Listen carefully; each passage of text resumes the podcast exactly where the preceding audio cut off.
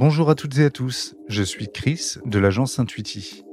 Le Club des 5 est un podcast appartenant au groupe français de pneumocancérologie, dans lequel cinq jeunes pneumocancérologues reviennent sur leur parcours de vie, leur quotidien en tant que professionnels de santé et sur le congrès ASCO auquel ils participent à Chicago. N'hésitez pas à noter le podcast sur Apple Podcast et à le partager à vos amis ou à vos proches si le format vous plaît. En attendant, je vous souhaite une très bonne écoute. Dans cet épisode, c'est Alexandra qui prend le micro pour nous raconter son expérience à l'ASCO 2023. Bonjour Alexandra, tu vas bien? Bah, Ça va très bien. L'ASCO s'est terminé il y a quelques semaines maintenant. C'était comme tu l'avais imaginé ou pas du tout? Euh, Oui, enfin, c'était encore plus grandiose et, énorme. Parce que c'est vrai qu'il y a quand même 40 000 participants euh, au minimum. Ouais. Euh, c'était, c'était génial de pouvoir y participer. Ok. Et hormis la taille du congrès et euh, le nombre colossal de participants, est-ce qu'il y a quelque chose en particulier qui t'a surprise?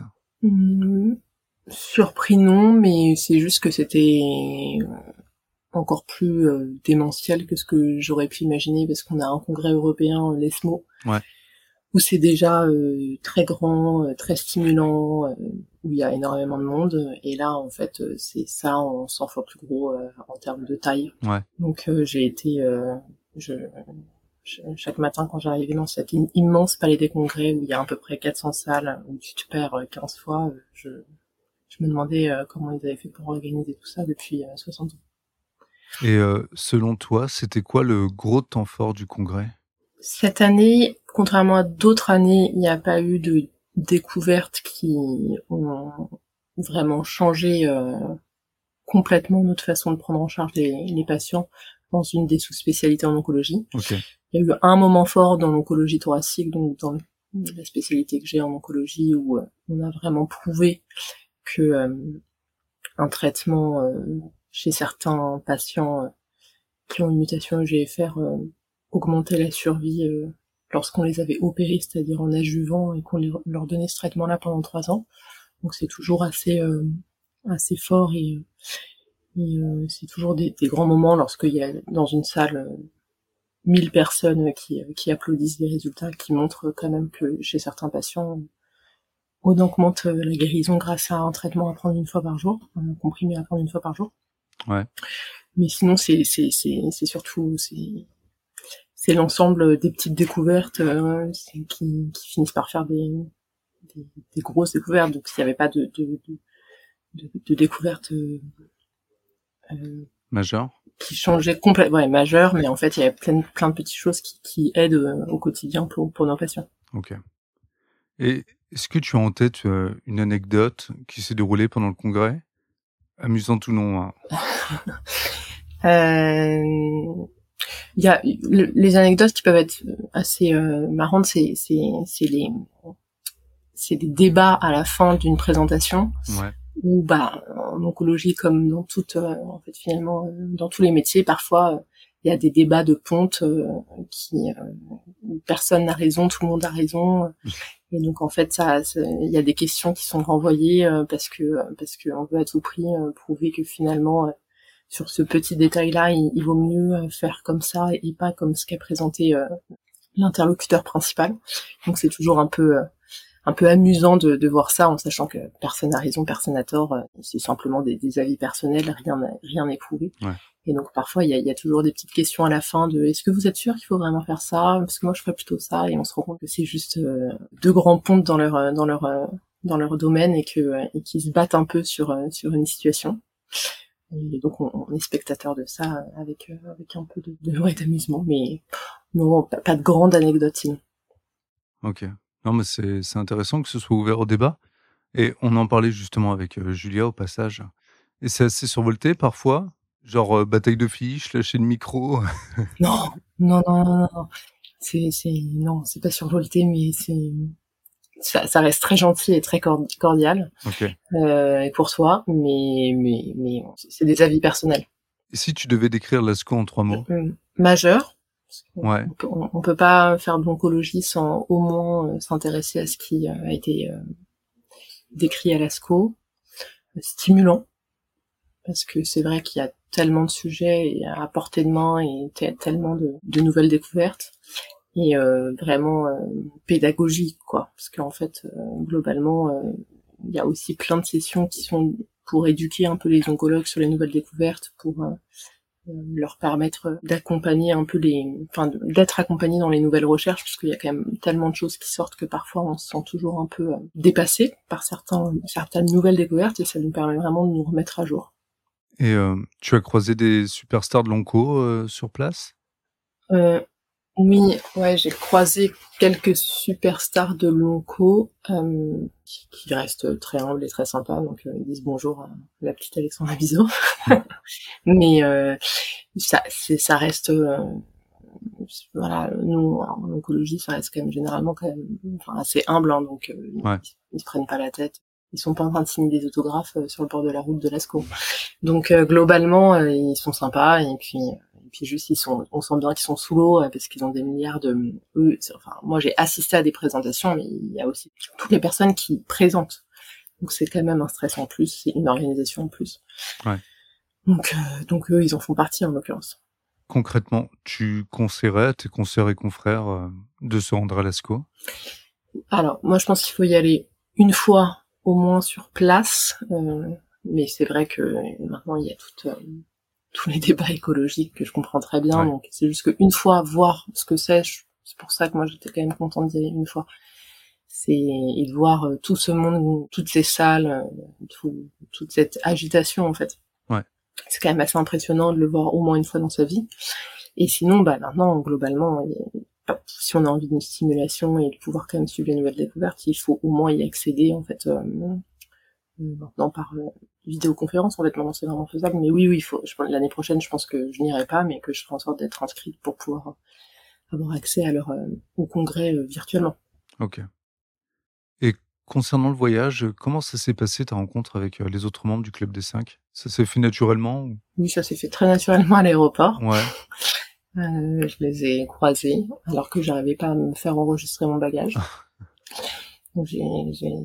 C'était la blague euh, de, de, de, mes, de mes collègues, c'est qu'il m'est arrivé quelques petits euh, dérangements pendant le, le ce voyage-là. C'est pas grave du tout, mais, mais on, ils disaient que j'étais celle qui avait pas de chance. Et, euh, et donc, euh, il y avait pas de, y avait aucune, aucune difficulté. Hein. On savait qu'on partait tous les cinq pour euh, assister à l'ASCO, hein. donc ça s'est fait assez naturellement. Ok. Ouais, Hubert nous a fait un, un petit topo sur tes déboires. De mes, ah, ça m'étonne pas du tout d'Hubert. et, euh, et pour celles et ceux qui n'ont pas encore écouté l'épisode avec Hubert, euh, les bagages d'Alexandra avaient été garés à l'aéroport. Mais bon, au final, tu as pu les récupérer, il euh, n'y a pas eu de souci. Bah oui, je l'ai récupéré, mais donc je l'ai récupéré euh, au bout de trois jours, quoi. Donc euh, trois jours sur cinq. Bon, c'est pas grave. Hein. Franchement, il y a pire. Ouais, c'est clair. Mais bon, c'est toujours embêtant. Et comment tu t'étais organisé pour l'ASCO et le voyage? Bah, le programme de l'ASCO, on, on, y a accès euh, quelques semaines avant, donc on peut regarder ce qui va nous intéresser. Et euh, donc on peut se faire une sorte de planning ouais. Euh, qui est souvent très chargé parce que en fait, bah, encore une fois, vu qu'il y a une vingtaine de présentations en même temps, bah, c'est très facile d'avoir un planning complet entre 8h et, 19h. Et le voyage, ouais, globalement à Chicago, je m'étais pas trop renseignée sur la ville, mais je savais que probablement quand même à un moment ou à un autre, j'aurai le temps un tout petit peu de la visiter. Et justement, Chicago, t'en as pensé quoi? Bah, Globalement, euh, c'est compliqué d'avoir un avis euh, sur cette ville euh, en sachant que bon, je l'ai vraiment visité juste trois heures et quand je l'ai visité, c'était vraiment l'ultra centre parce que parce que parce que on est on était logé là-bas et que le congrès était dans le centre aussi. mais ce que j'en ai visité, c'est enfin c'est une ville assez incroyable avec euh, ces gros buildings, euh, euh, ce lac qui qui qui a l'air quand même de rendre la qualité de vie assez assez folle à ses habitants qui, qui peuvent s'y baigner.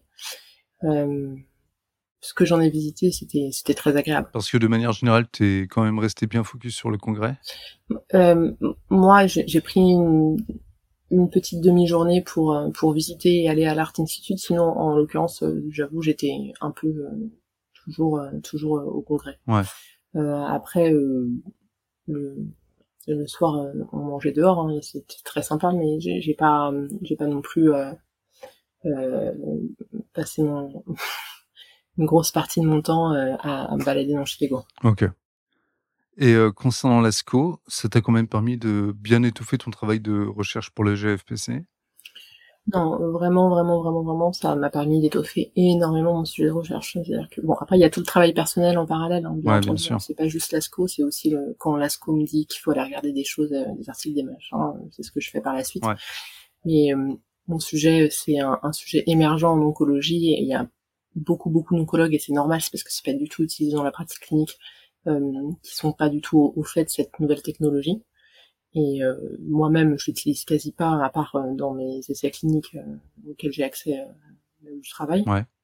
Donc, donc ça m'a vraiment permis de, de me forger des vraies connaissances de chercheurs en fait là-dessus et de savoir ce qui émergeait en oncologie thoracique, de fixer un peu mes connaissances qui, qui étaient vraiment floues. Donc ça c'est vraiment une bonne chose. Ok. Est-ce que ça t'a également euh, permis de t'ouvrir sur des sujets que tu n'étais pas allé chercher là-bas euh, à la base? En fait, ce qui, m'a vraiment intéressé, mais c'était quelque chose que, je regardais déjà, mais c'est moins euh, émergent en termes de, recherche que les bispécifiques. Mais c'est juste que de plus en plus dans le cancer du poumon, on, on va débuter un traitement avant même, même dans les cancers du poumon localisés, c'est-à-dire que Jusqu'à présent, on les opérait. Maintenant, on va commencer par une chimiothérapie et une immunothérapie avant. C'est pas encore validé par les autorités de santé, mais en fait, à la SCOL, il y a eu deux études qui ont été, qui ont été présentées, qui ont montré euh, un bénéfice euh, à commencer par un traitement néoadjuvant, c'est-à-dire avant l'opération. Ouais. Et ça, c'est, et ça, c'est vrai que c'est vraiment un, ces deux études qui sont sorties, alors qu'il y en avait deux autres qui étaient déjà sorties auparavant. Ça m'a, permis vraiment de me dire que c'était la façon de faire, en fait, pour, nos patients, pour leur permettre de, guérir de leur cancer lorsqu'ils ont un cancer euh, à opérer, c'est de débuter par un traitement avant chimio et immuno. Je pense que ça va devenir recommandé, mais pour l'instant ça l'est pas encore. Et je me suis dit qu'il fallait vraiment s'y pencher pour que le plus le plus rapidement possible les patients puissent en bénéficier. Ok. Eh bien, merci beaucoup Alexandra pour ce super euh, retour d'expérience. Dans ton prochain épisode, nous reviendrons euh, plus spécifiquement sur ta spécialité et sur la synthèse de ton travail pour le GFPC. Donc en attendant, je te, je te dis à bientôt. Merci beaucoup. Le Club des 5 est un podcast créé par le groupe français de pneumocancérologie. Chaque mois, retrouvez nos 5 jeunes pneumocancérologues dans leur quotidien de professionnels de santé. Le Club des 5 est une production de l'agence Intuiti, disponible sur toutes les plateformes d'écoute.